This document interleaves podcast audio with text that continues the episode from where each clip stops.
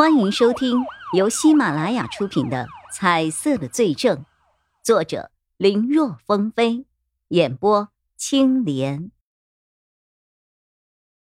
叶一辉扶着双腿，弯着腰，喘着粗气，看着不远处的青年。这保持速度跑了快十分钟了，那小子终于坚持不住了。青年那边体力不如叶一辉。此刻，整个人都已经仰面躺在了地上。冬天的夜晚很冷，借着工地周围的灯光，可以看清楚青年每次呼出的气，都是一阵阵的白雾。那呼哧呼哧的频率，看起来就是吐着白烟的烟囱似的。谁说？谁说？谁说我跑不动了呀？啊！听叶一辉的话，他几次想说话，但都呼吸不畅，稍微缓了一会儿，才断断续续继续说：“ 因为，因为没有必要了呀！”哎呀！话音未落，刚才还静悄悄的工地周围。忽然，一下子冒出了二十来号人。那些人或是拿着木棍，或是拿着铁锹、锄头，还有直接就地取材，拿着砖头、钢筋之类的。看样子是这里工地的工人。不过，为首的一人是那个被他把胳膊弄脱臼，还被他给弄上手铐的胖青年。只是此时。那个胖青年的手上已经没有了手铐，也不知道是被谁给弄开了。在一伙人将叶一辉团团围住之后，胖青年看向他的目光中充满了嚣张。叶一辉的心顿时一沉，刚才光顾着追了，没有想到这一下竟然让人给下了套。难怪之前在那儿跟他僵持了半天也不动手啊！闹了半天是让胖子去叫人呢，这下麻烦了。叶一辉扫视着周围，以他的武力值，一次对付两三个普通人还说得过去，但二十多个大汉一起上，对他而言最好的选择只剩下一种了：三十六计。跑为上策，只是在这个阵仗之下，他跑得掉吗？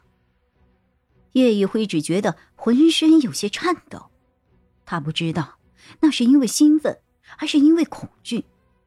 他现在只知道，拼或许还有活路，放弃等待自己的就不知道会是什么了，被打残还是被打死？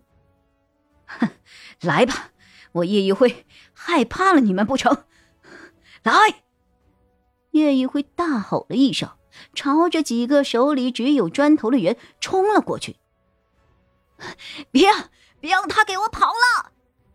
之前被叶一辉追了很久的青年，他大声吼着：“把人给我打趴下了，我加钱三千，三千！”那二十来号人一听这话，都像跟打了鸡血似的。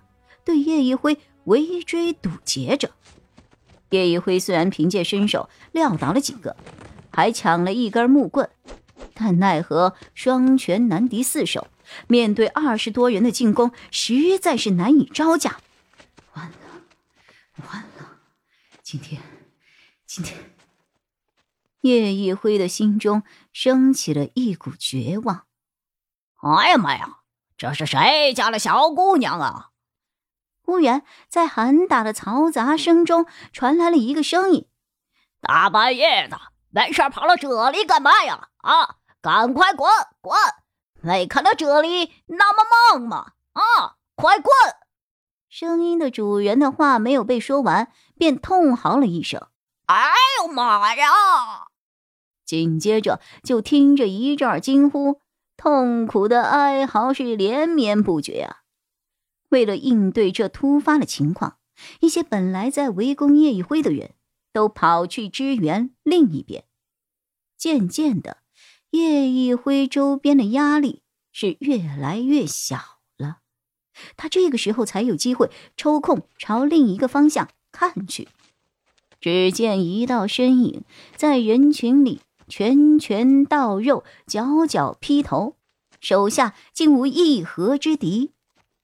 等到叶一辉把围着自己的几个人都打倒在地的时候，另一边的战斗也结束了。除了那位动手的人还站着外，其他的人全都躺在地上，痛苦的呻吟着。借着工地里的光亮。叶一辉看清了，那是一个背着斜挎包、身材娇小、看起来只有十六七岁的姑娘。钟离眼，你怎么来了？叶一辉走到钟离眼跟前，一路上看到四下里倒在地上不住呻吟的那些人，他心里不由得啧啧称奇，没有想到。钟离眼那看起来娇柔稚嫩的外表下，竟然蕴含了如此的力量。还好，还好你来了，要不然今天我还不知道能不能活着离开这儿。大恩不言谢，我记下了。说话间，叶一辉满是感激的看着钟离眼，看到他的额角带着些许汗珠。呼吸也不如往日那般平稳了，唯有神情依旧冰冷。不对，叶一辉觉得好像比两个人第一次见面还要冷几分。你，你不是应该在调查道具的事情吗？啊？钟离眼说话了，声音冷的。仿佛能够滴水成冰。你怎么会惹到这么一群人的？他们难道不知道你是警察？我实在，我不好。本集播讲完毕，感谢收听，更多精彩内容，请在喜马拉雅搜索“青莲嘚不嘚”。